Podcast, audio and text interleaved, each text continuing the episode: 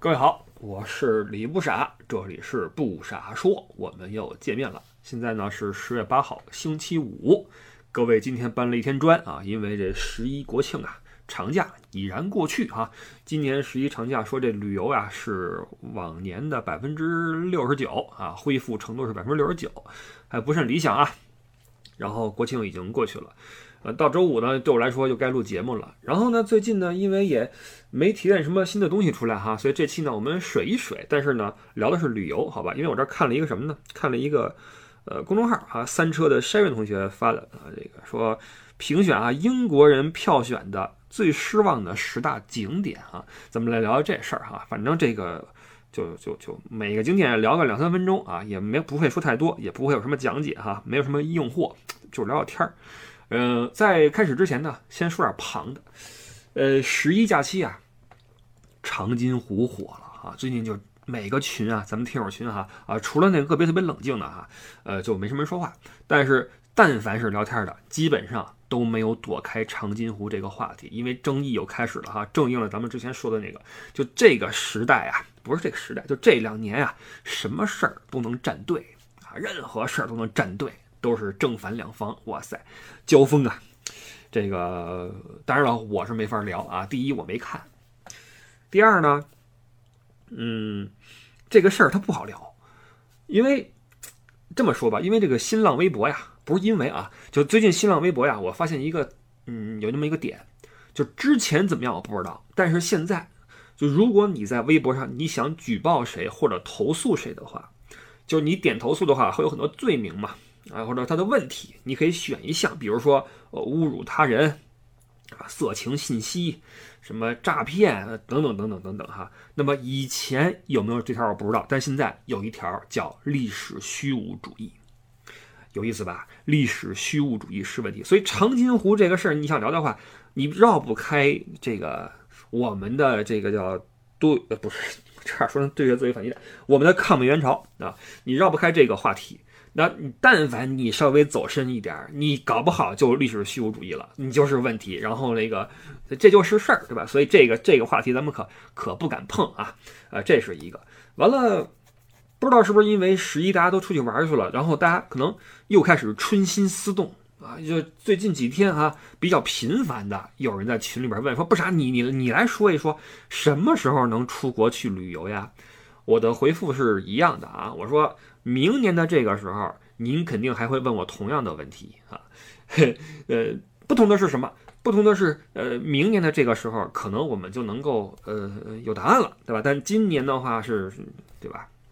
没法弄。而且这个你们也，如果你听我的节目哈，你也听出来了，就在疫情这一块，我的所有的预判和对政策的这种评估又不预估，全是错的，错的是一干二净啊，一塌糊涂。因为哥们儿还是比较乐观，你知道吗？哥们儿觉得没那么严重，或者说不会这么严格，你懂吗？但没想到还真就这么严重，真就这么严格。我是把这个政策想太宽松了，你知道吗？没想到，因为当时我不是说嘛，我说今年怎么着，冬奥会在这摆着，你冬奥会你你横不能这么个隔法吧？没想到哈，冬奥会说了，运动员只要您只要您没打疫苗啊，您就跟这儿待仨礼拜啊，您就跟这儿隔着啊。打了疫苗的，完了下去之后，你如何如何封闭的那什么哈，就差空投了，你看见没有？所以冬奥会既然解决了，那你其他的你还你还对吧？人运动员都没说什么，你还说什么呢？所以没想到，我是没想到冬奥会没能成为一个撬动这个这个政策的一个呃扳手，对还得这么严格。我本来想的是十月份，呃，接种率也到位了哈，呃，大家发现没有？最近没什么人关心接种率的问题了。过去还说啊，我们突破五亿，突破六亿，现在没人关心了。你看现在什么突破十八亿、二十亿，大家都麻了，你知道吗？该清还清吧，该隔还隔嘛，那就跟疫苗没关系。然后我又说歪了哈，这真的是歪就歪吧啊，先先先歪一下。群里边有一些在基层工作的朋友们啊，听友说了，说这太难了，说我们太难了，呃，下了指标我们去做工作。说现在那个村里边那些大爷大妈已经不为鸡蛋所动了。什么你给我几筐鸡蛋？哎呀，这别闹了，是吧？这没意思，这不差这几个蛋，是吧？我们都脱贫了，这你还用这个来诱惑我？说了说这很多人呀，等这行情呢。说什么时候等到这个打一针给一千了，说我再去打去啊！因为很多地方它出了一些政策嘛，说车接车送一针二百块什么的啊，送你点鸡蛋，很多政策啊。但是呃，这这个现在接种率啊，已经可能有点放缓，你知道吧？所以你看现在没什么人在乎这个接种率这个事儿了。前两天钟南山啊，那个说了说呃，开放啊，全面开放，前提是什么呢？接种率。百分之八十到八十五，说年底差不多啊，到时候那个死亡率下降啊，完了如何如何，说到时候我们可以全面开放。这话其实曾经文鸿章说过呀，结果给骂成狗。南山中一说没反应，你发现没有？没反应。所以说这个同样一件事儿，这个也是大家争过一轮了啊，也还是麻了，你知道吗？就觉得可能大家也没想着说就能能够说开放，因为经过那个文鸿章那一次呀。大家就明白了，就如果那那次之前，呃，共存派跟清零派还有一个呃势力的角逐的话，那次之后，共存派基本上就不说话，就知道这个上面的意思是什么了，就就清零啊。包括现在你看也清吧，伊犁那帮高速公路上面冻个几宿，冻着去吧，对吧？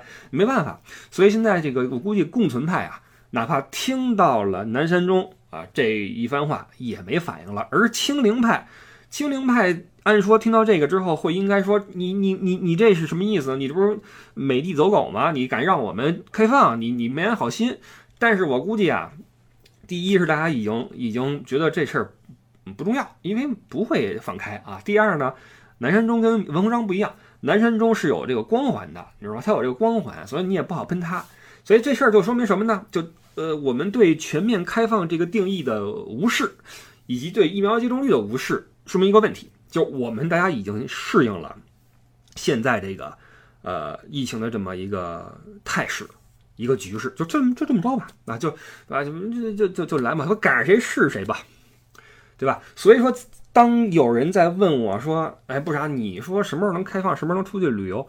那明年这时候您再问我，对吧？我一是说不准，第二大家已经适应了。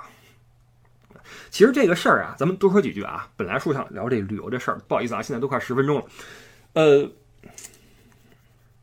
这事儿不能顺着想，就是我们还是一直是从病理上来来想这个病毒这个事儿、疫情这个事儿。但后来我发现这事不能这么想，就是你得逆着想，因为什么呢？因为这个疫情以来，呃，我们这个社会已经形成了一种新的呃社会形态和经济形态。啊，举个例子，比如说，你看啊，那个国航的那个航班，法兰克福飞成都的航班不是熔断了吗？熔断之后就没了，取消了。完了，新开了一条是法兰克福直飞长春，有意思没有？刚刚开的啊，开了没俩礼拜吧。我问了一下航空公司这个内部的啊线人，线人，当然这个可能不准，消息不准。据线人说，长春为这事儿使劲了，啊，发力了。那你想一下啊，呃，你想在这个情况下啊，在疫情的期间，嗯，一切飞往长春的人，除了在长春本地的在海外漂泊的这个这这这些人之外啊，其他所有人都要在两周隔离之后离开长春这个城市，这是必然。除非你进京，你进京的话，你要在长春隔离三个礼拜，然后进京。你其他地方的话是两礼拜之后离开，然后各回各家，各找各妈，对吧？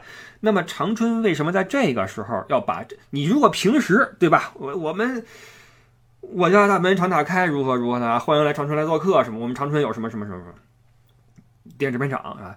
呃，但是现在你说为什么把人拉过去？两礼拜之后再见？为什么？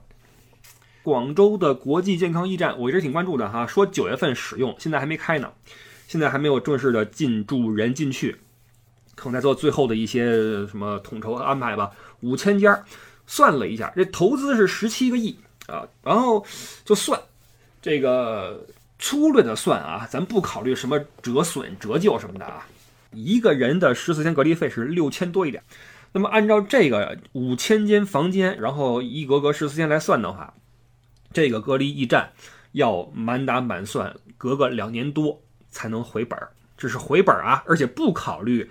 工作人员的薪水什么的开销都不考虑，包括设备的折损不考虑。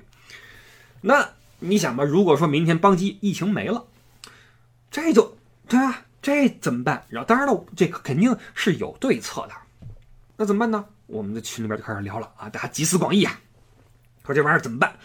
说这个我比较损啊，我说这玩意儿其实搁以前啊，考科举好使，是吧？你看一屋一人也不怕你作弊，你跟里边是吧？你写你的，完了该去洗手间去洗手间，该睡觉睡觉啊，这挺好一个事儿。但是现在不是没这制度了吗？真正靠谱的是什么？靠谱的是，比如说弄成那种隔离医院，或者说那种养老院，对吧？一人一屋，呃，大玻璃哈，那你别说啊，做的挺漂亮的，大那个落地窗，呃，这个这个，当然了，景色是什么还不知道啊，咱也没去，但是应该还不错。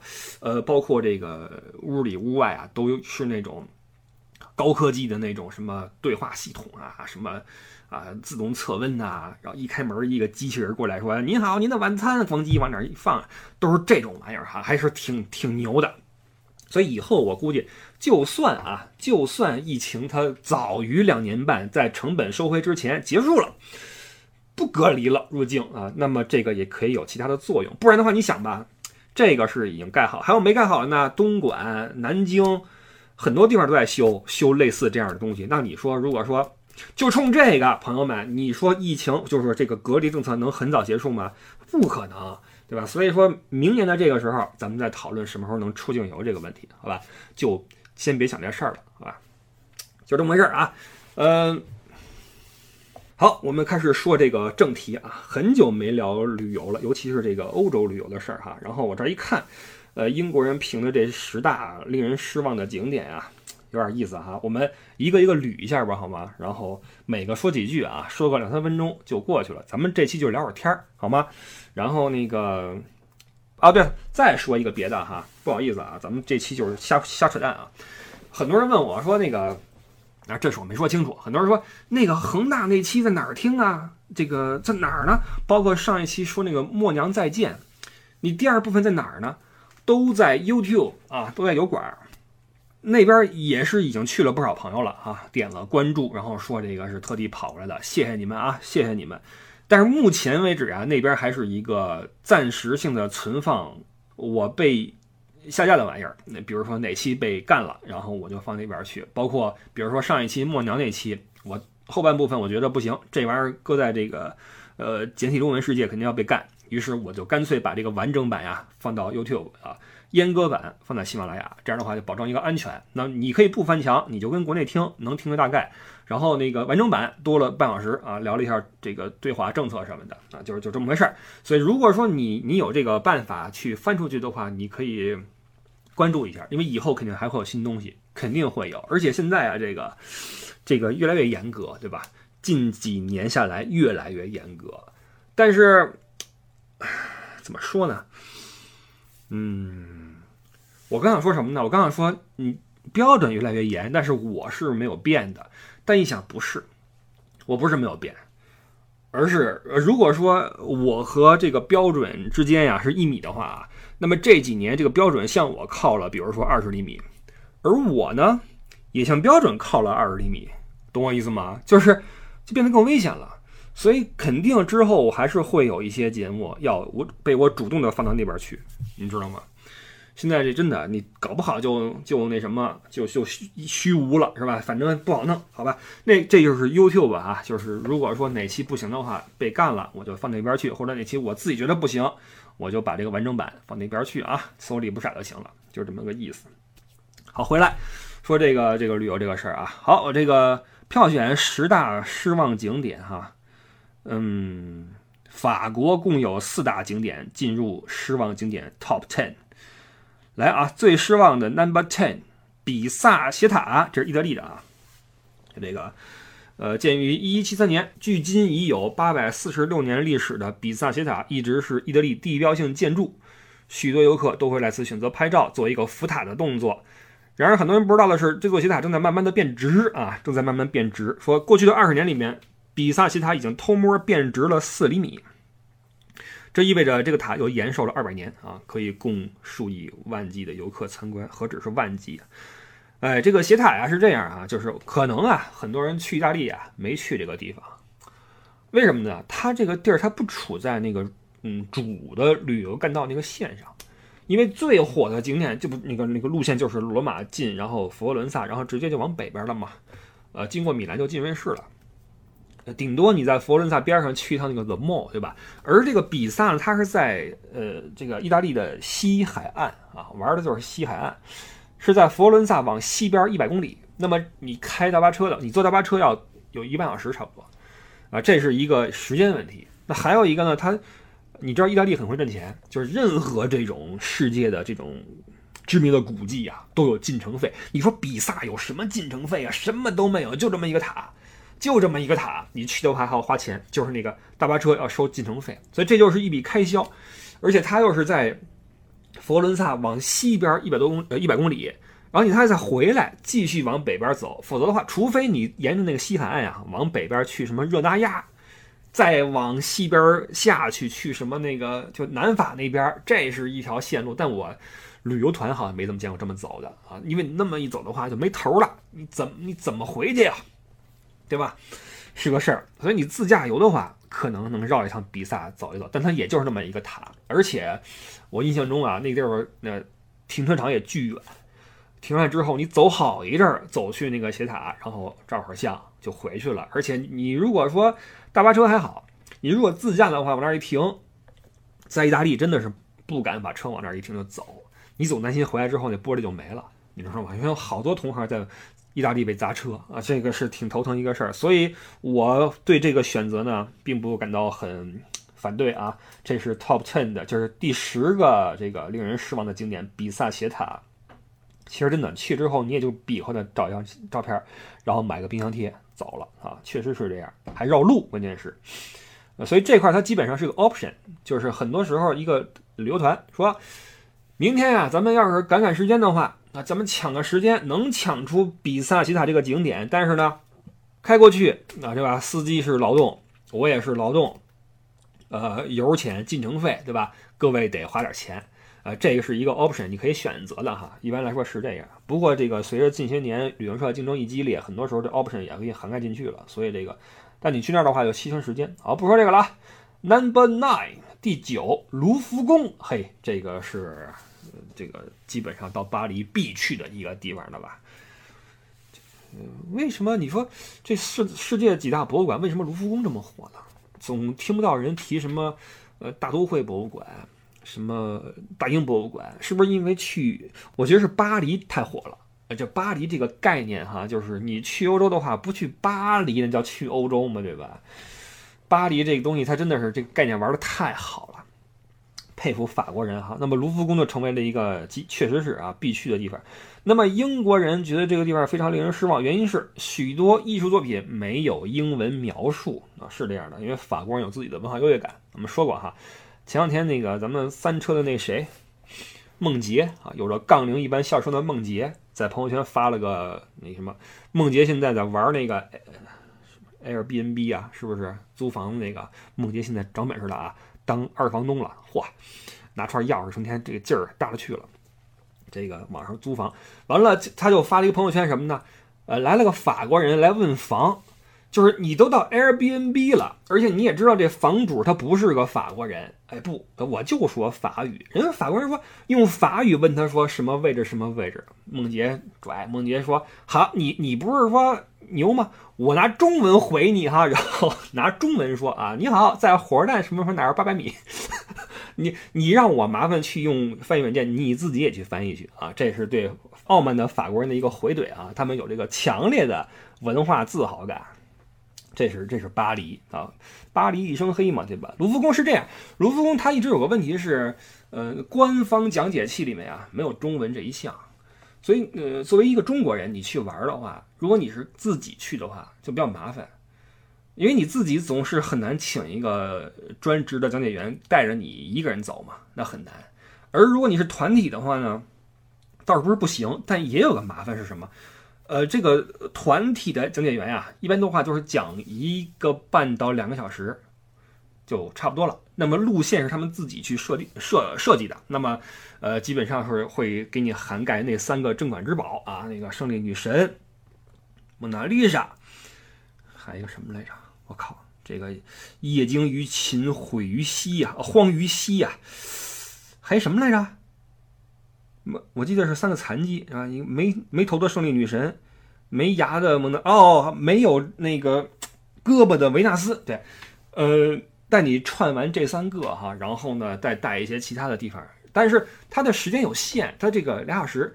然后之后是什么呢？尴尬的是什么呢？之后你你你也很难自己再去转了，他就得把你带出去，呃，把你们这个团队啊交给你们的导游，这事儿就算完了，这就完活了，你知道吗？而你出来之后，你又很难再进去了，你要么是时间问题，要么是进去之后会走散，所以你跟团的话也很难说把这个卢浮宫玩得很透。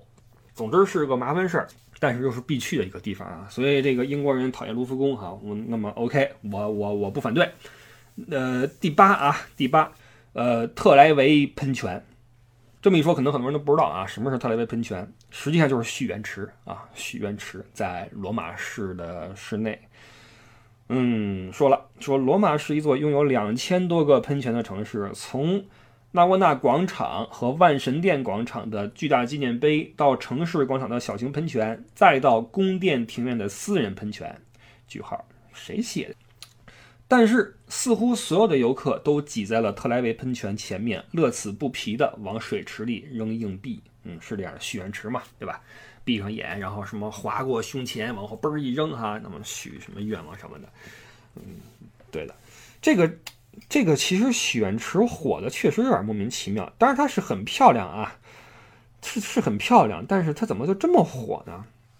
那个地方对于我们导游来说呀，比较比较累的是什么呢？它地儿太小，然后团太多，啊，人特别的杂，几乎走不动。我们必须得临到它之前的那么一个地方啊，先把人拢齐了哈，说各位前面就是许愿池啊。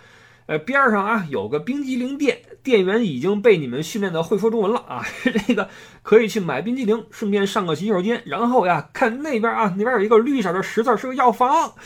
我们从这边过去，然后大家照相、许愿、吃冰激凌、尿尿，然后在那个十字底下见，这么一个一个流程啊。然后我们在这个顶着太阳去那边去收人，是这样的。然后大看好包啊，看好包，这地方人多手杂啊。这是特莱维喷泉。但是还是挺漂，就是它好的是什么呢？它是在那个罗马，就是你从一般来说逛完这个斗兽场，沿着共和大道走去祖国祭坛，然后再进城的话，你从这儿走去那个哪儿的路上就是这个特莱维喷泉，还算是顺道啊，就就还还行吧啊，还行。但是你说他对他失望的话，也可能他名气是大了哈。嘿，下一个啊。第七个 number seven 还是意大利，还是罗马啊，紧接着这个呃许愿池就是西班牙台阶，这是有点水啊。我刚才想说的就是啊，就是你从那个祖国祭坛往西班牙台阶走的话，就会路过这个特莱维喷泉啊，所以是顺道的。那么基本上我们的路线啊，就是我常常用的路线就是这样的，就是斗兽场下。斗兽场逛完之后去祭坛啊，祭坛的话照照相，然后往那边走去许愿池，然后万神庙也转一下啊。完了之后去西班牙台阶儿，到那儿之后一一般来说就人困马乏了啊。那么你就可以去去大家散开自己去去转一转或怎么样。这个是普通的团哈，是这样，因为大巴车在这个边上啊有一个上课地点，可以从那儿上课。那么对于一些比如说呃小团儿啊。五六个人的，他想去逛街，这块是一个大购物区啊，还是就是名品街什么的啊，还是挺漂亮的。意大利，你别说啊，它的这个现代跟古典结合特别好，你难怪意大利人玩这个什么设计玩的漂亮哈，就是它确实是祖上的这个呃遗留的这种文化气息太重了，各个地方都是那些呃艺术元素，你知道吗？那些什么领主的呃宫殿。教堂，什么地砖很多地方都是灵感的来源。所以他们那边的设计师玩东西玩的是真好哈，这块值得一逛。但是这个台阶最坑爹的是什么呢？不让坐，你知道吗？他不让坐下。那你说这么大这么宽的一个台阶那么热，都累了，那你让人坐哪儿啊？意大利他又没有那边上的那些椅子什么的，这怎么办呢？所以这个是一个挺头疼的事儿。你一坐那个。宪兵陷阱就来了，这都是一吹哨啊！所以这块也是挺，它的火势是因为什么呢？是因为罗马假日，那派克跟赫本吧，俩人跟那块儿，呃，对吧？有这么一个一个镜头就火了。当然了，他也是因为他离那个上课点比较近。其实旅游是这样的，就是大团呀，很多时候都是根据这个你这个这个框架，就是说你带团的话就有个框架，哪儿进城哪儿出城，哪儿停车。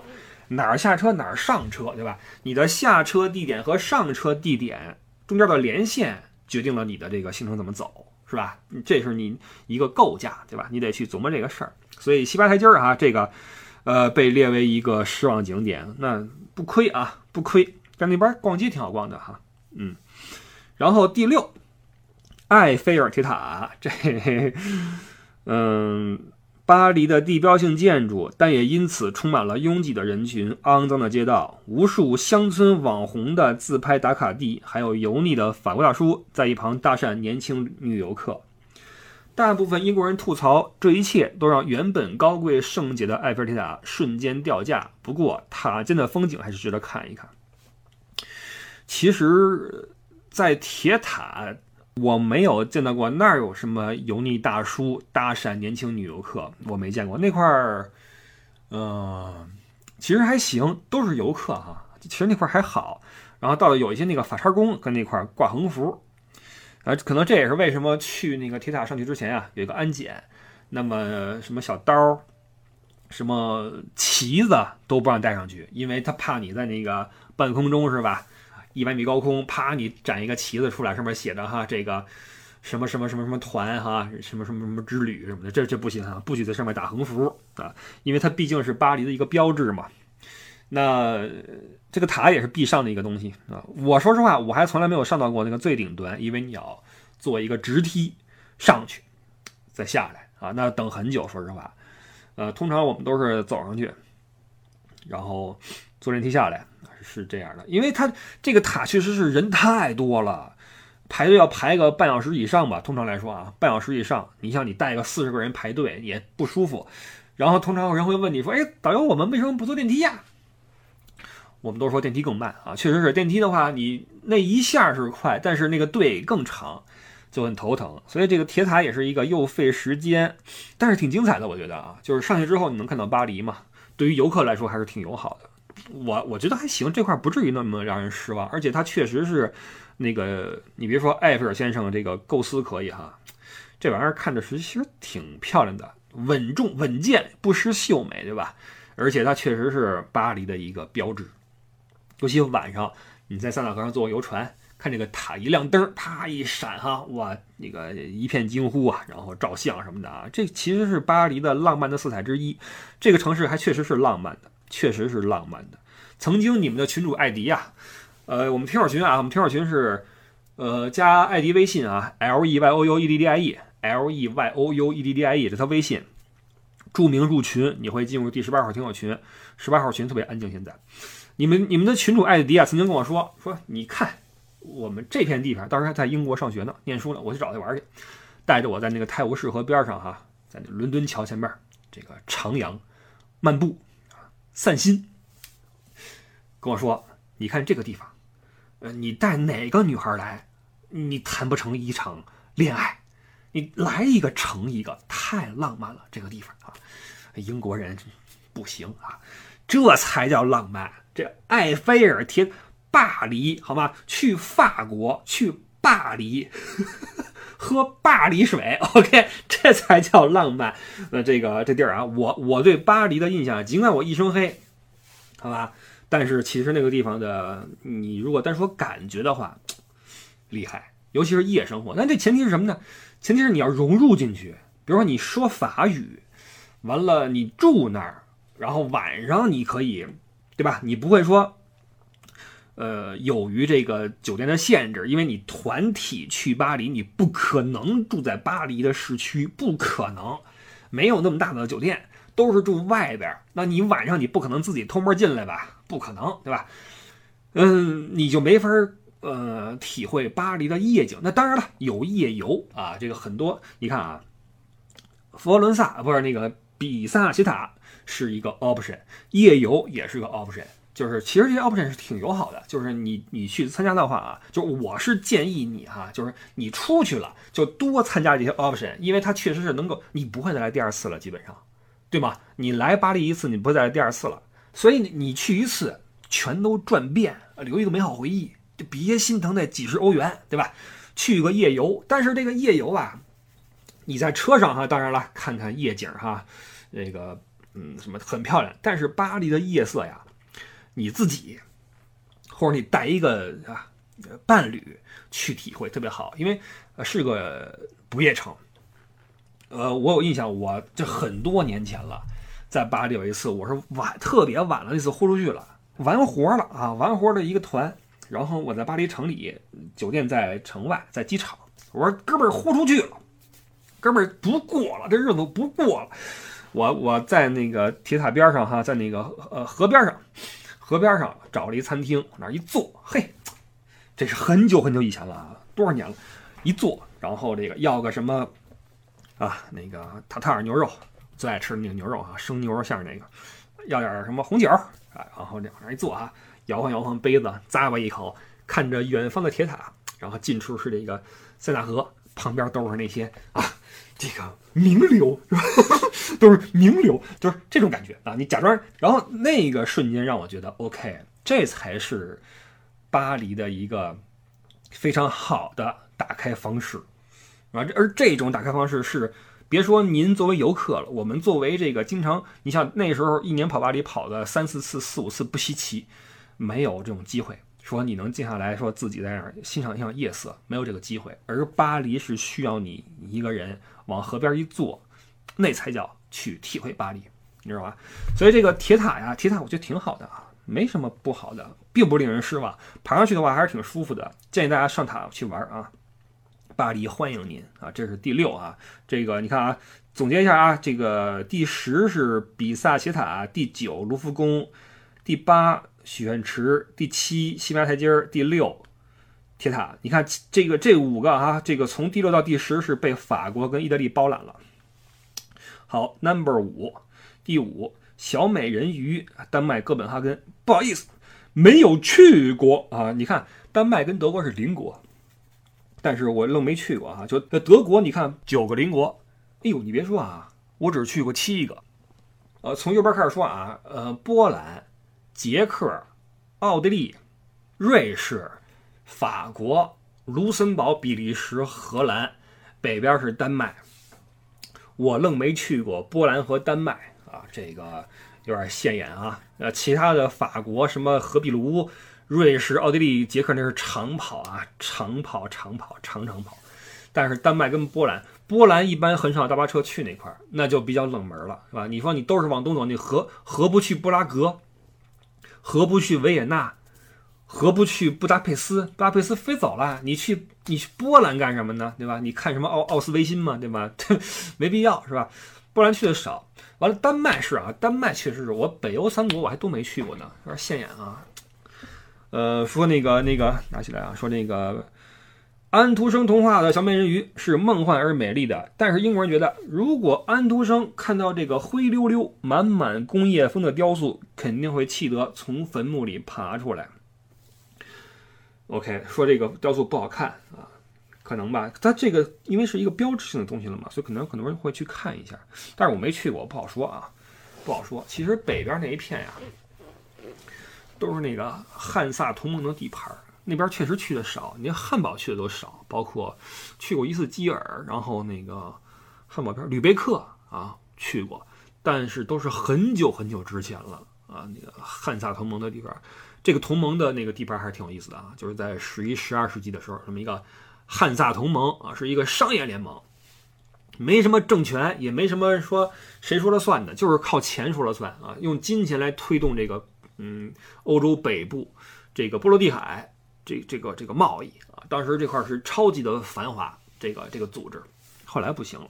那片地方的话，就有强烈的一种北北，也不是北欧，就如果说你去过荷兰，去过嗯比利时的话啊，你会明白我说的是什么意思，就是那种弗兰德斯风情，就是那种高桅帆船，然后用砖砌起来的小教堂，干净而亮丽的这种呃什么石板路，边上是那些方方正正的小楼，然后运河、商船啊，就这种风情啊，弗兰德斯风情是那边的一个特点，跟那个德国中部，包括你再往南边走，完全不一样啊。其实也是挺好玩的一个一个地方，呃，以后再说吧。啊，这是第五名啊，小美人鱼。第四，回到法国，回到巴黎啊，红磨坊。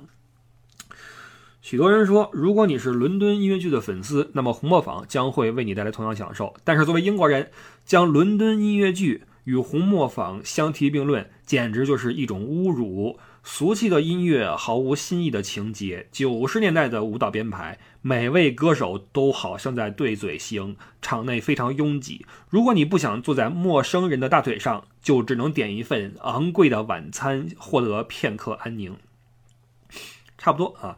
这个地方我去过几次，嗯，其实表演的话，我觉得对于咱们中国人来说还是精彩的，因为咱们没见过这种嘛，是吧？嗯，咱不是不是说聊歪的哈，很美啊，确实是很美。他那边的演员，不管是姑娘还是小伙，确实是从形体上，呃，气质上非常非常好啊，这个是一种美的享受，你不会说往歪了想啊，不会的。然后演出也是很华丽。啊，灯光很漂亮，但是确实是像这上面说的，就如果说你你想坐的舒服点儿，那么你就要买那种连带晚餐一起的票，会坐在正舞台的正面。那么如果你是跟团去，对吧？因为团作为导游去给你买票的话，他不会说再去窗口去排。那么这些票因为给团准备的，都是在边儿上啊。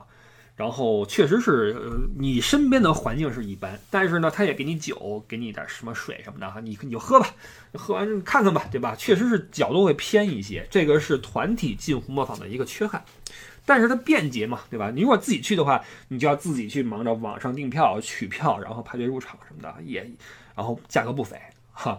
这个是红磨坊，嗯，如果你自己去的话，还是还是还是可以去一趟，对吧？感受一下。但是，就像我说的，它那个位置呀，在市中心。那么，你如果你去的话，你看自己去的话，你可以在巴黎市区里面住嘛。如果你是团的话，那就属于夜游的一部分了，对吧？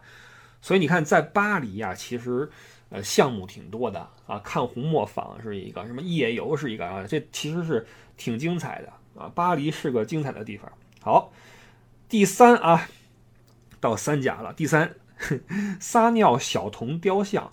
这个布鲁塞尔那个啊，小鱼莲是吧？我们好像课本里学过，说是是什么呃坏人啊，坏人啊炸这个城市，完了小鱼莲过去之后急中生智啊，一泡尿给滋灭了，然后给立了，说是被杀害了吧，还怎么着哈？有点那个放牛娃王二小的感觉啊，然后给他立了个雕像在那个街角，呃，是这样的，就是这个这个雕像啊，它太小了，也就是一个人的小腿那么长吧。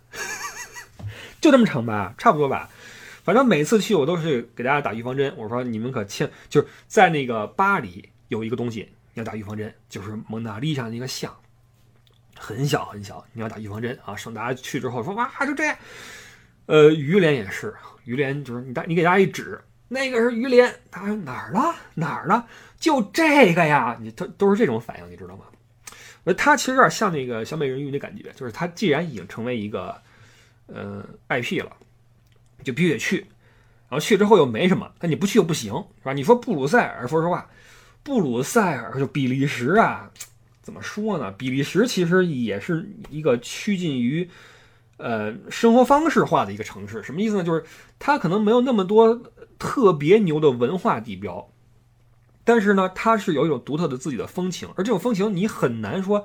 你说我们刚落地在法国待两天，第二天去布塞尔，你做个比较，你比较不出来，你没概念。你作为外人的话，你没概念。所以说实话，比利时是挺难去给人聊的一个地方。说真的啊，你如果没在那儿生活过几年的话，你可能不太好聊这个国家。所以于连也是啊，于连我我同意这个东西确实让人失望。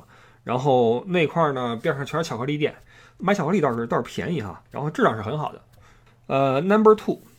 查理检查站，这个我不同意啊！这个是说说啊，说呃那个查理检查站是冷战期间东柏林和西柏林之间的过境点，也是英国人心中第二个最令人失望的景点。百分之八十四的英国人表示不喜欢。很多来到此地的人都是怀着纪念历史的心情，但是当你看到简陋的场地占据了大半条马路，拍张照片都要收费，心中那点历史情怀也就荡然无存了。我很喜欢这个地方，就是呃这个地方呀，它是也是一个大团很难带过的一个地方，因为在柏林的话，一般都去哪儿？去那个布兰登堡门，什么那个犹太人屠杀纪念碑群，嗯，等等吧。柏林有一些地方是是是这样的地方，但是呢，查理绍港这个地方啊，因为它那个地方的路比较窄，大巴车很难开过去。而且确实是很小一个地方，它就是当时冷战期间的一个一个哨岗啊，就是 checkpoint，知道吧？这么个地方，这地方背后的故事特别多。可能是因为我我我这个点我比较喜欢历史，而且我对这个东西德分裂和冷战那块历史是很感兴趣。这个哨岗就是当年美苏坦克对峙差点爆发三战的那个地方嘛，啊，是冷战的一个标志。我我是很喜欢这个地方的啊。它排第二的话，没想到。好，Number One 啊，蒙娜丽莎画像，OK。花了数小时在卢浮宫外排队，就为了看这玩意儿。好在他还是微笑着欢迎我们的。在调查中，百分之八十六的英国人对这幅出自达芬奇的艺术作品感到失望，排了很久很久的队伍。但是大多数人只能在人群中瞥一眼蒙娜丽莎的微笑，给你的时间不多，仅仅十五秒。在这中间还要迅速抓拍到它，不然你就白来了。嗯，其实是这样的。这个蒙娜丽莎去，我觉得呀。百分之九十以上的人都会像我一样，就就尽管总听人说，但是就是无法发现它的美。平心而论，你能觉得这个东西它很美吗？再怎么给你聊它的故事哈，画了几层啊，然后 X 光线一打，什么这个神秘的微笑怎么回事？蒙娜丽莎是谁？你还是不觉得这玩意儿很美啊，对吧？卢浮宫有那么多。特别棒的艺术品，但是蒙娜丽莎拎出来，然后这个确实是有点，因为它的光环啊，它成了一个现象。那么这个现象级的展品呢，会让你完全只为了它而去，你觉得不看它不行。但是实际上，卢浮宫里面的珍品特别特别特别多，几天都看不完啊，所以它的存在确实是对其他的展品啊不太公平。它排第一的话，我不反对啊，那还是 OK 的，好吧？呃，前十说完了啊，这个是，哎呀，聊一聊这个呀，就觉得这个当时的旅游那个感感觉又回来了啊。各位也一样，很久没有出国旅游了，对吧？旅游其实是个刚需，真的是个刚需。嗯，而且呀，欧洲旅游嘛，咱们之前花了四期聊的巴伐利亚，对吧？聊的就很多人心里痒痒的。那么你看这么一说，飞快的速度哈，在欧洲转了一圈。可能很多人都去过哈，脑海中又回想起了当时的一些景象，在许愿池吃过冰激凌啊，呃，在那个提塔底下照过相呀，跟哪儿吃过中餐很难吃啊，完哪块的什么不错呀，对吧？这都是回忆。其实旅行真的是一个带给我们美好回忆的一个事情。那当然了，你看你去哪儿是吧？嗯，哎，除了最令人失望的景点，这次调查中也选出了英国人眼中最具吸引力的世界景观。啊，也也说了五个哈，啊不也说了十个，这个以后再说吧，今天就不说了，说挺长时间的了，好吧。然后还是各位还是这个心怀希望，我们来期待的这个疫情啊能够过去。哎，对，很多人说你说什么时候能过去？我总说什么呢？看你这个过去的定义是什么。你要说你要清零，那就；但是你要说欧洲这边，你看，比如说，其实那。因为它不会消失嘛，对吧？你要承认它不会消失了，基本上啊，大概率。那么不消失的话，德国，德国现在是每天就平均啊，按照过去三十天的数据的话，平均日增是七千八百多人。这搁咱们一想，疯了，日增七千多人。但是生活没有受影响，就是大家就是进商店什么戴口罩就完了。然后你想去餐馆、去博物馆打针啊，就这样。然后死亡率是百分之零点六。这是德国，德国的接种率啊，完全两针接种率是百分之六十多。他很多人他他就是不打，你知道吗？但是对于群体免疫来说，这个数其实能扛一扛。所以你会看到，尽管说呃新增很多，但是呢死亡率零点六，还没有到那个感冒那个级别，但是比一开始说百分之二是强多了嘛，对吧？然后英国，英国不是躺平了吗？比德国还放松。而英国现在的日增啊很多，英国日增是三万多，很大一个数字，比印度还高。印度是两万多，但是印度死亡率高，印度死亡率是百分之一，而英国低。英国的你看，英国的日增比印度多，但是死亡率比德国还低，而且低百分之五十。德国的死亡率是零点六百分之啊，英国是百分之零点三，几乎就和感冒一样了。这意味着它的群体免疫的基础比德德国要好。那么当到了这个份儿上的时候，就如同你统计一个国家的感冒人口一样，那你统计出来这个数再大又怎么样呢？对吧？所以这个这个这是一个方向啊，我只是说这是一个这是他们不得不选择的一个方向。前一阵那个新西兰说我们取消防疫，新西兰你查一下，过去一个月平均日增二十七人，死亡率过去一个月是零。所以这个你说，如果你说它什么时候过去的话，那看你的定义是什么了。对吗？你你如果说，对吧？不多说了啊，不然的话又给那什么了，又虚无了哈。这一期就到这块儿吧，然后下个礼拜祝您上班有鱼摸，回家有酒喝，没事儿在群里聊天啊，聊着玩儿。然后呃，群里面你也会看到我们每天发的一则不艾特所有人的小广告啊，带带货什么的。群主是艾迪，大家支持艾迪工作。好，我们就下周再见，拜拜。